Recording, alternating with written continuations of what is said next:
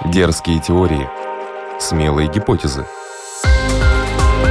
Предположения, которые завтра могут стать аксиомами. Природа вещей. Приветствую вас, любители узнавать новое об уже известном. Это программа «Природа вещей». Вы ее слушаете либо в эфире Латвийского радио 4, либо в подкасте. Но, в принципе, это не важно. Так же, как не важно, где вы находитесь, если вы связаны с криптовалютой. Ну, если вы с ней, конечно, связаны. А для тех, кто еще не знает, что это такое, что это за система виртуальных денег, почему она появилась, как работает, как определяется стоимость криптовалют и что на это влияет, и стоит ли вообще с этим делом связываться, обо всех этих или хотя бы многих аспектах этого, скажем прямо, рискованного бизнеса сегодня в «Природе вещей» расскажет экономист, доцент факультета инженерной экономики и управления Рижского технического университета Талис Лайзанс. Добрый день. Добрый день.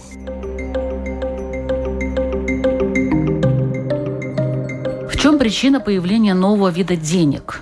Денег, которые не признаются, кстати, ни одним банком в мире, которые нельзя использовать в магазинах при покупке товаров. И такие они есть, их стоимость растет, правда, иногда падает, но в долгосрочном периоде вроде как растет. Уже я там видела какие-то максимумы 19 тысяч долларов за один биткоин. Ими люди занимаются, и некоторые получают от этого прибыль, вам не кажется, что это похоже на уже известный принцип финансовой пирамиды? То есть пока люди вкладываются, прибыль растет, а в какой-то момент тот, кто этим реально управляет, вынимает какую-то свою одну карту, и этот карточный домик разваливается практически моментально. Или тут действует принцип казино – кто-то с небольшим выигрышем, кто-то с большим барышом. Большинство – лузеры, пытающиеся поймать удачу за хвост и все более погрязающие в своих убытках. Но ведь казино никогда не бывает в проигрыше, правда? В принципе, да. Казино всегда выигрывает дом или хозяин казино. Но начали говорить, что это валюта. Я думаю, что это несколько не точно. Это не валюта. Это как бы средство которые мы можем использовать для обмена как бы бартерный инструмент. Если я бы занимался маркетингом, то я говорил, да, это очень хороший инструмент для вложения ваших средств. Вы можете там обогатеть. Но если я смотрю как бы со стороны экономиста, может быть, который не очень-то верит всяким новым изобретениям, или со стороны финансиста, тогда я бы больше думал, что это или пирамида, или такой искусственный инструмент для отнятие средств или перекачки из перекачки, одного кармана да. в другой. Есть богатые государства, есть богатые корпорации, и все время люди или изобретательные люди пытаются изобрести инструмент, подход, как это богатство отнять или перекачивать, или как самим стать богатым. И, по-моему, это может быть такая более-менее удачная для тех людей, которые это придумали возможность, поскольку блокчейн, который в основе этой криптовалют и биткоина лежит. Это же совсем недавно, 2008-2009 год. 10 лет прошло только. Так что мы не знаем все эти нюансы, но те, которые понимают, как это использовать для этой перекачки богатства, я думаю, это они успешно делают.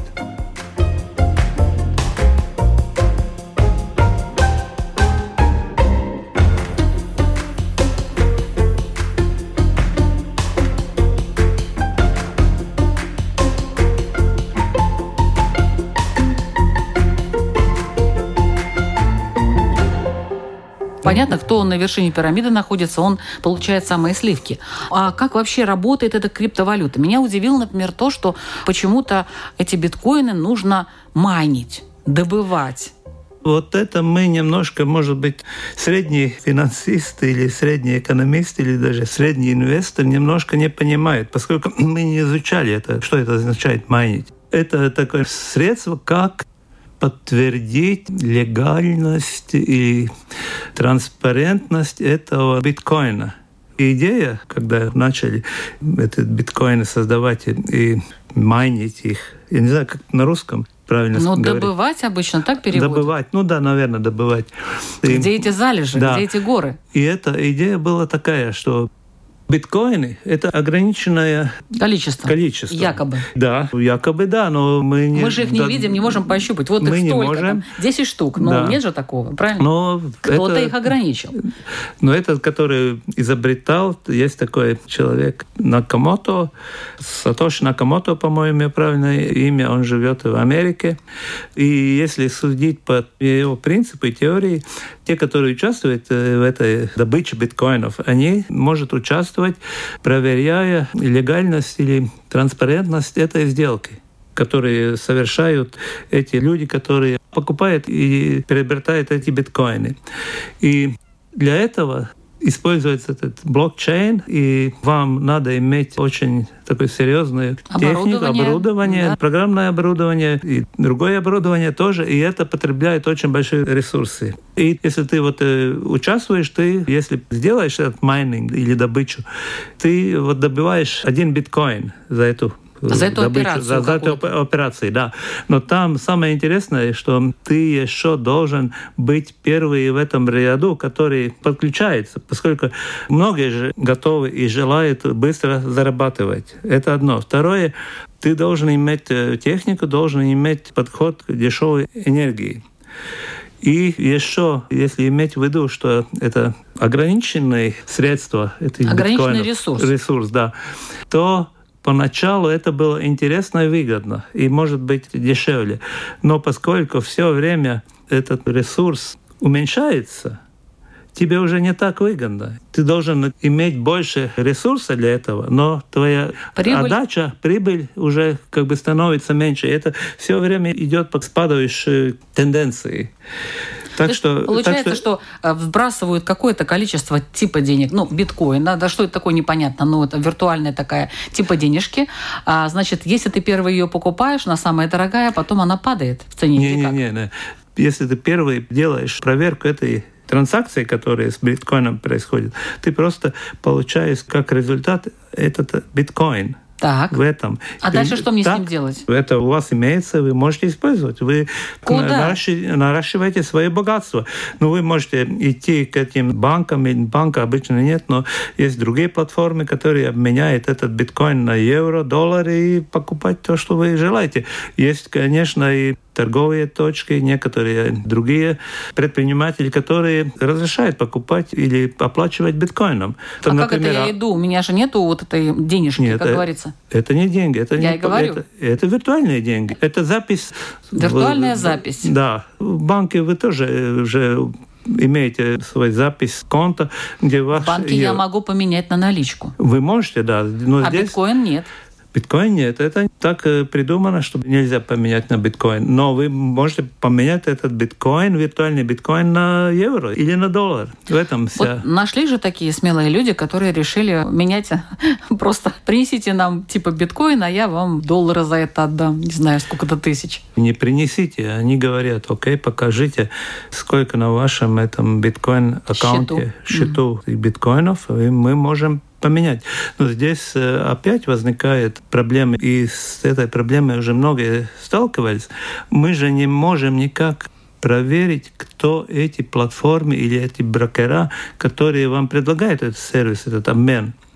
Окей, мы можем смотреть в интернете какие-то комментарии, насколько надежен этот брокер или, или тот. Окей, некоторые действительно считаются более-менее официальные, надежные, но есть же информация, где и я склонен к этому верить, что некоторые так называемые брокеры, они просто не имеют никакого счета биткоинов. Отношения. Они, они, да, они просто вас обманывают. Они говорят, окей, мы даем вам котировку, вы сегодня покупаете биткоин, например, сегодня это где-то 41 тысяч евро за один биткоин, и э, если вы там через месяц, когда этот биткоин будет еще дороже, хотите обратно получить евро, мы вам эту транзакцию обеспечим.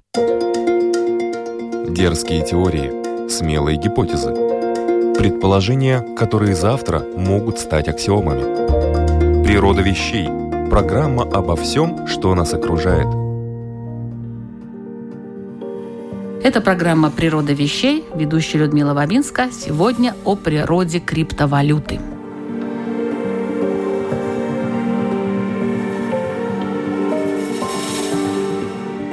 Вот хотела уточнить.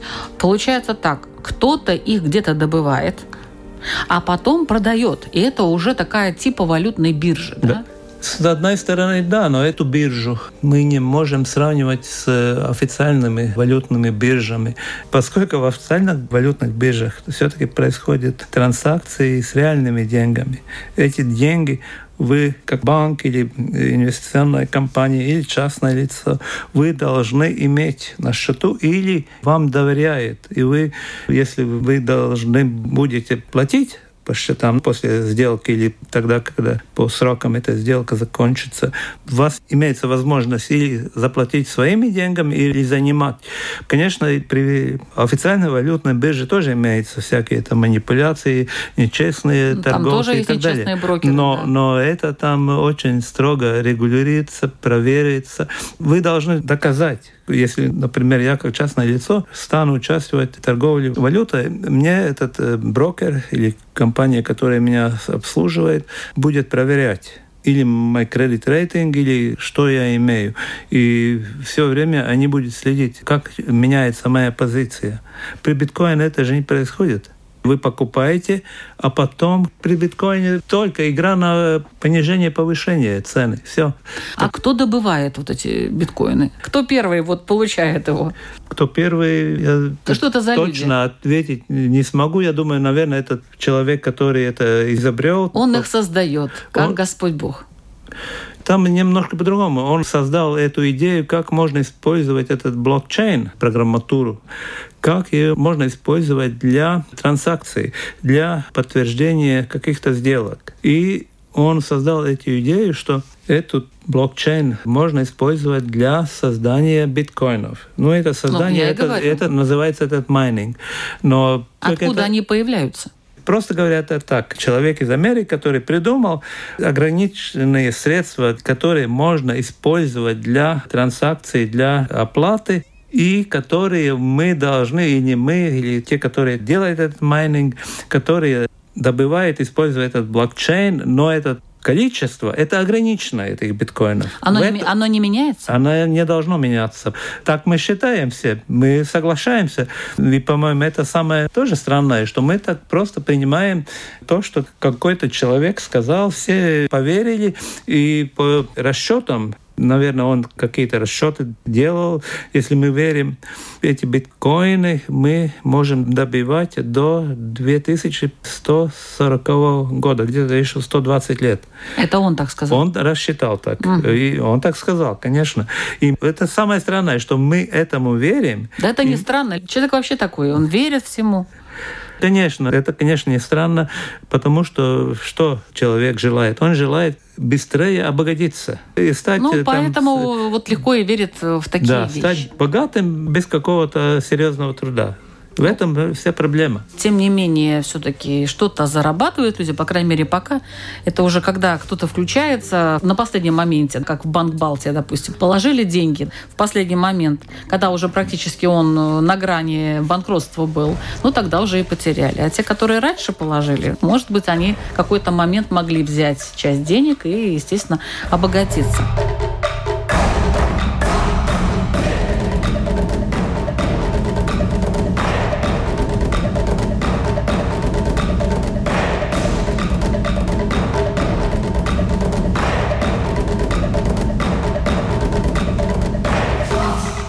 Это «Природа вещей» на Латвийском радио 4. Ведущая Людмила Вавинска. Сегодня мы с экономистом Талесом Лайзенсом говорим о криптовалюте.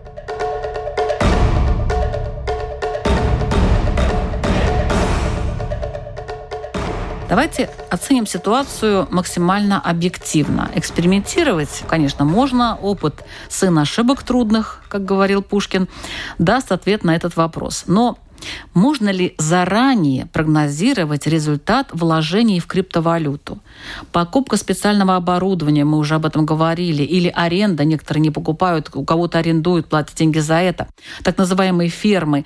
И еще розетка, вот стоимость электроэнергии. Первоначальный вклад в этот бизнес не маленький. А можно ли его окупить? Можно и на валютных биржах зарабатывать, но можно и потерять. Если ты везунчик по жизни, как, например, главный герой детектива Факу Акунина, Эраст Фандорин, то, видимо, да, можно заработать. Но многие ли обладают таким даром из реальных людей? Из реальных, я думаю, это можно научиться, это можно, если ты имеешь такие внутренние качества, оценить риск и взять этот риск или быть готовым рисковать, тогда да. Но, в принципе, среднему человеку из Латвии или из другого государства я не рекомендую даже интересоваться и думать насчет стать э, там богатым, используя биржу, используя вложения в ценные бумаги. Окей, ценные бумаги еще более-менее, если ты, ты действительно понимаешь, что ты делаешь и следуешь той компании, в которой ты вкладываешь свои деньги. Но валюта, всякие деривативы, как бы финансовые инструменты, которые мы знаем, но не понимаем, как они работают. Мы действительно делаем пари поднимется эта цена этого финансового инструмента или это Упадет. материала какого-то, mm. там, нефти и так далее.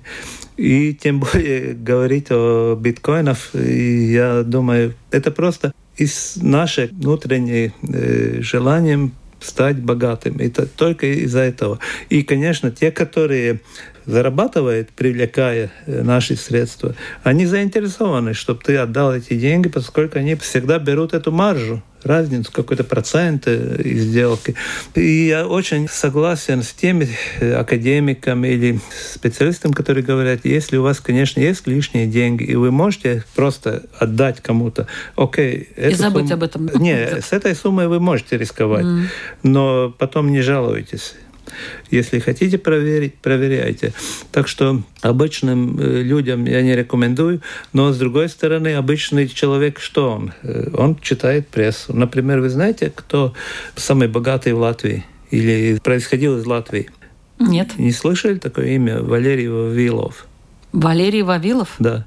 Ну, что-то слышала, но как-то специально этим не, не ну, если верить информации, то он э, заработал на этих биткоинов 500 миллионов долларов. Его богатство считалось там... Именно на биткоинах? Именно на биткоинах. Он начал в 2010-2011 году здесь, в Латвии, как я понял из интернета. И он э, действительно заработал. Теперь очень мало его можно найти информации, но я прочитал, что он занимается теперь и вкладывает эти деньги вместе с компанией из Гонконга на исследования насчет рака и так далее. Но он один из этого списка самых богатых э, на 18 месте по миру. И полмиллиарда – это все-таки большие деньги. А тот, который изобрел этот Накамото, у него состояние 34 миллиарда долларов. Ну, окей, это уже топ. Там и это можно понять или можно рассуждать так, что, окей, если он придумал, как использовать этот блокчейн, как привлечь других, и как это блокчейн и этот майнинг, который создает эти новые биткоины, тогда это все понятно. Но так для простого человека связываться с всякими такими спекуляциями я действительно не рекомендую. И я видел очень-очень много случаев здесь, в Латвии, читал студентам что происходит в других государствах, в той же Америке, в Европе. Люди, которые не понимают, в чем они связываются, теряют большие деньги. Природа вещей – от малых до самых больших, от известных до самых загадочных, от простых до самых сложных. В подкасте и на Латвийском радио 4. У нас в Латвии просто таких больших денег нет. Вы упомянули Банк Балтия. Это, в принципе, тоже, можно сказать, такая же авантюра, как биткоин. Но по-другому. Они играли на понижение латвийской валюты тогда но там произошло обратное. И предлагали очень высокие процентные ставки, которые были ну, нереальны. пока им люди несли деньги, они э, да. этим пользовались и выплачивали вклады предыдущих людей. А когда возникла mm-hmm. вот такая проблема, то все разрушилось как каточный домик. Я ожидаю, что с биткоином будет происходить такая же история, по-моему. Почему он такой дорогой? Вот это меня удивляет. Каждый день очень многие люди приносят деньги, он же идет вверх, эта цена. Но если вдруг в наших аптеках появится средства от ковида, ну, не будет хватать для всех. Ну, тогда же сразу будет спекулянт или те же аптеки будут поднимать цену каждую минуту. То есть все это основано на том, что биткоинов не хватит всем. Поэтому надо быстрее покупать, и поэтому надо так можно сказать, но с другой стороны, все надеются, что они будут зарабатывать и выйти от этой игры в правильное время. А так не бывает. А это Все... время никто не знает, это да, когда это будет. Знает, да. Вот в чем дело. Если создатель э, человек умный, а он человек умный, это ясно, то там никогда не угадаешь на самом деле, когда закончится эта игра и когда он заберет свои биткоины и скажет, ну, знаете, теперь вы сами как-нибудь. А он, я думаю, больше там ни при чем. Он э, уже запустил, давно не интересуется, по-моему. Запустил, этим. заработал да, и пошел да, себе да, дальше. Это так ну, обычно это, бывает. кстати, правильно. Да.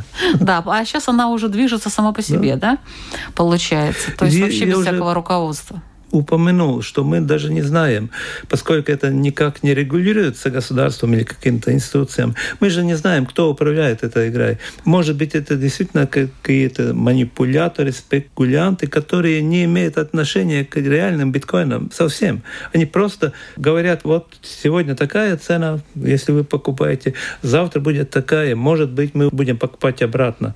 И это вот самое страшное, если мы не можем верить этим создателям. Мы не можем контролировать, мы не можем понять, а вообще кто ответит за это, за все, в конце Но, концов. с другой стороны, ты, как человек умный, должен сам выбрать, как распределяться своими деньгами, ресурсами, своим богатством, своим домом. Но ну, каждый человек, наверное, считает, что он умный и что он вовремя заберет свои деньги и все у него будет хорошо. Нет, ну, Иначе бы он не шел бы на это. Нет, если серьезно говорить, в принципе, мы не очень, ну, извините за слово, не очень умные в основном. И мы очень верим всяким манипуляторам, всяким обещаниям. Это же исторически опять. Человек очень хочет верить что быстро можно не только стать богатым, но быстро излечиться и идет не к врачу, а идет к какой-то тете, которая предлагает что-то такое, чай или что-то еще хуже. В этом проблема. И нам очень трудно вот это преодолеть.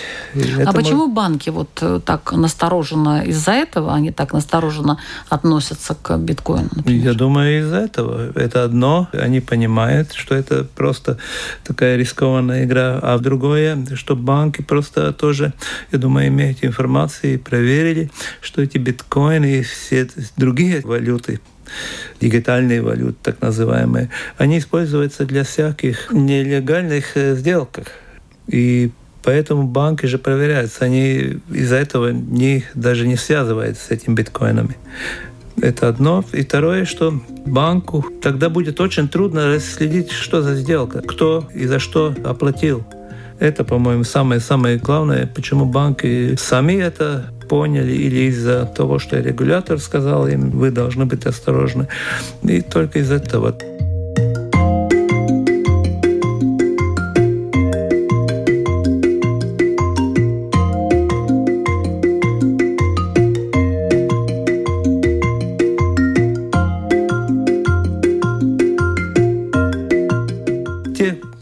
Предприятия, например, вы слышали, наверное, насчет Air Baltic, которые продают билеты. Это чисто такой рекламный маркетинговый трик. За биткоин? Да, они продавали билеты за биткоин, да. И в интернете можете найти многие компании, которые готовы. Там Amazon.com, например, тоже предлагает за биткоины. Но это, я думаю, чисто такой маркетинговый трик для этих компаний. Где можно использовать биткоин, если слушатели интересуют, это вот насчет покупки всяких интим-сервисов через интернет. Интимные услуги, да? Да. Это чтобы никто не знал. Ну, наверное. Кто, кто купил и кто и продает? Это одно, и второе там... Э, наркотики? Наркотики, я не знаю. Наверное, это есть же dark интернет. Там все торгуется, наверное. Но, но все, что можно купить через интернет, по идее, может ну, быть. Ну, не все, но некоторые, да, такие покупки можно сделать или сервис там какие-то получить, да.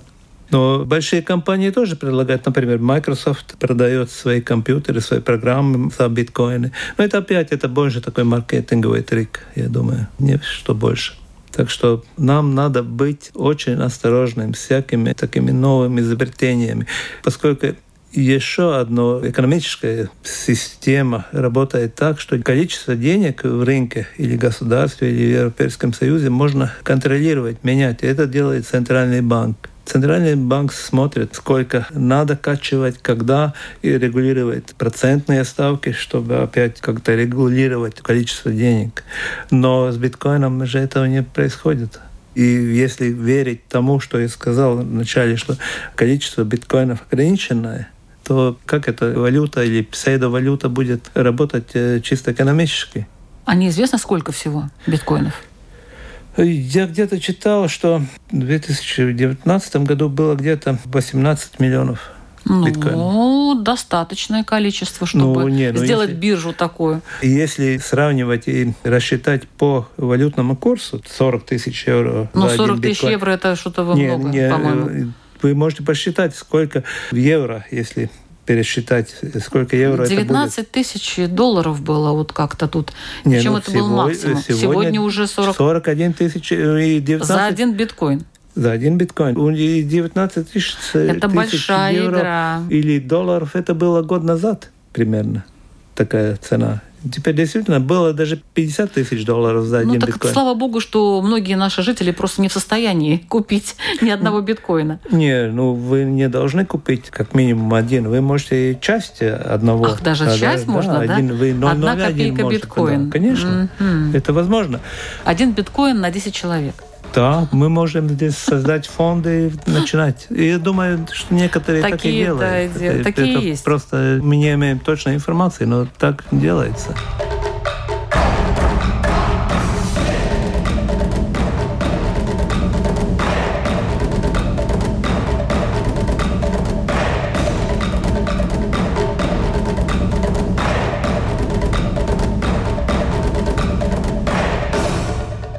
Моя рекомендация не заниматься такими вещами, которые вы не понимаете, которые нет даже объяснения четкого. И если посчитать критику или комментарии специалистов, 95% говорят, что это спекуляция, которые к добру не приводят. Может быть, вы помните, был такой Coin One, и в Латвии пару лет назад был очень популярный это тоже как бы виртуальные деньги.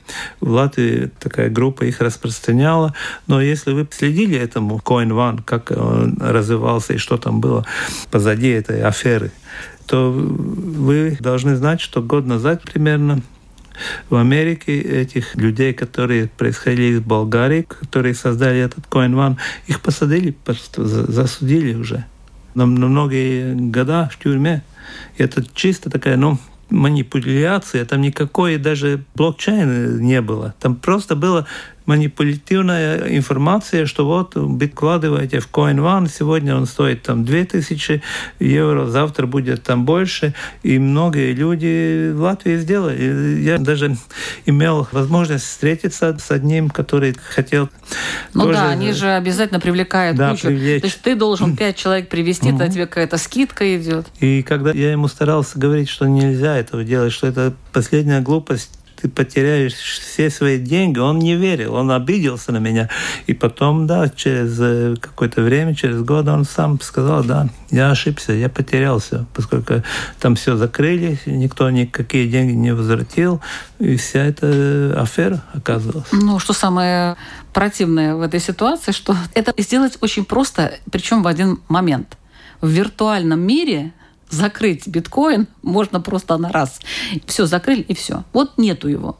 Не, ну это трудно так э, сразу поверить. Но я говорил, что мы имеем дело с какими-то посредниками, так называемыми брокерами биткоинов. Но мы же не знаем, насколько они надежны, э, как они работают. Действительно, они имеют эти Они биткоин. нам обещают, что они все будет обещ... хорошо. Только обещают, да. и вы верите, и все. Один день один брокер закрывается, другой другой. И вот тогда эта цепь будет. И тогда действительно этот биткоин может упадет как упадет бы в цене, и, а потом да, просто да, пропадет да, и все, пропадет, потому что да. его и нету. Mm-hmm. На самом деле это все морг, так назовем это.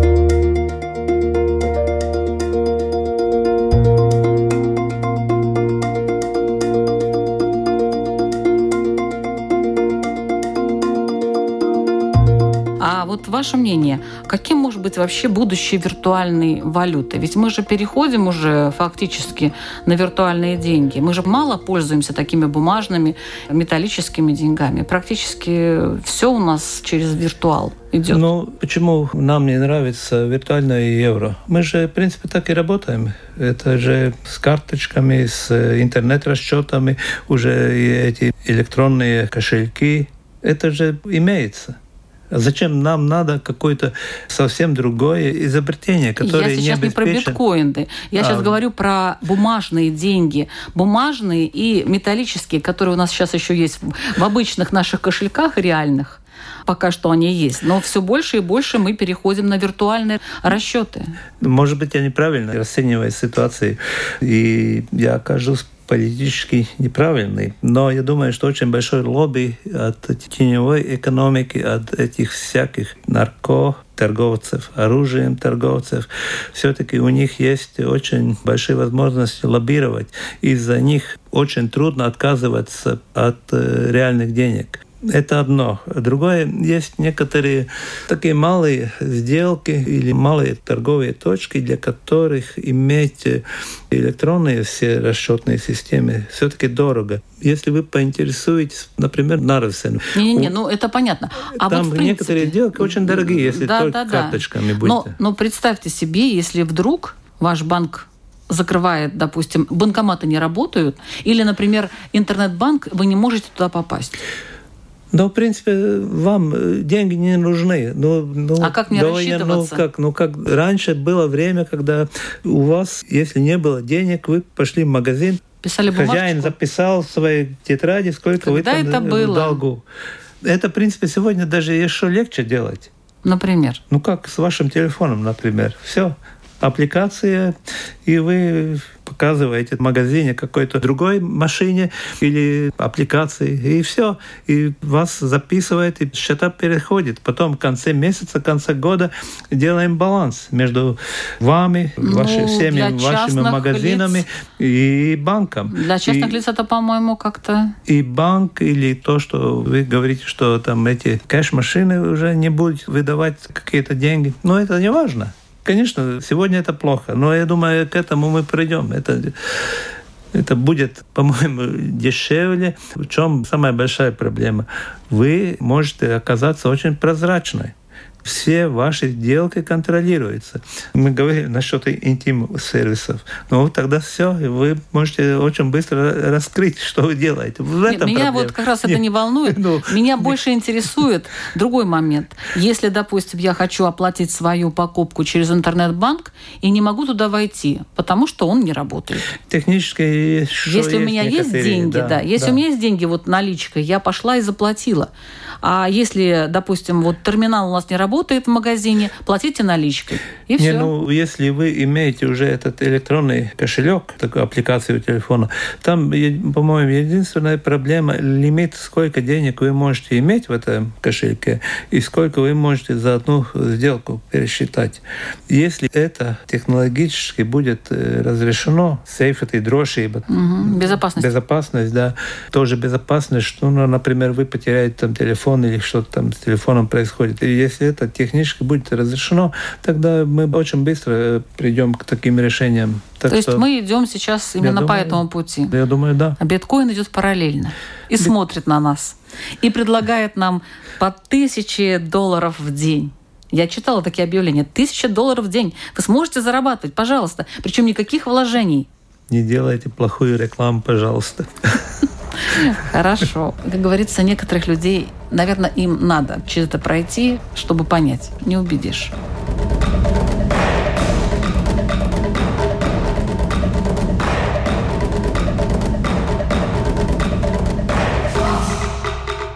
Вы слушали программу «Природа вещей», подготовленную Латвийским радио 4. Другие выпуски программы вы можете послушать в подкасте или на страничке lr4.lv. Над этим выпуском работали ведущие Людмила Бавинска, компьютерный монтаж Ингрида Беделе, музыкальное оформление Кристины Золотаренко.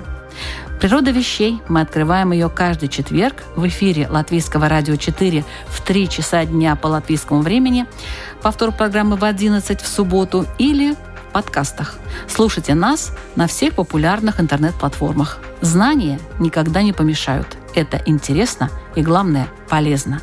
Присоединяйтесь.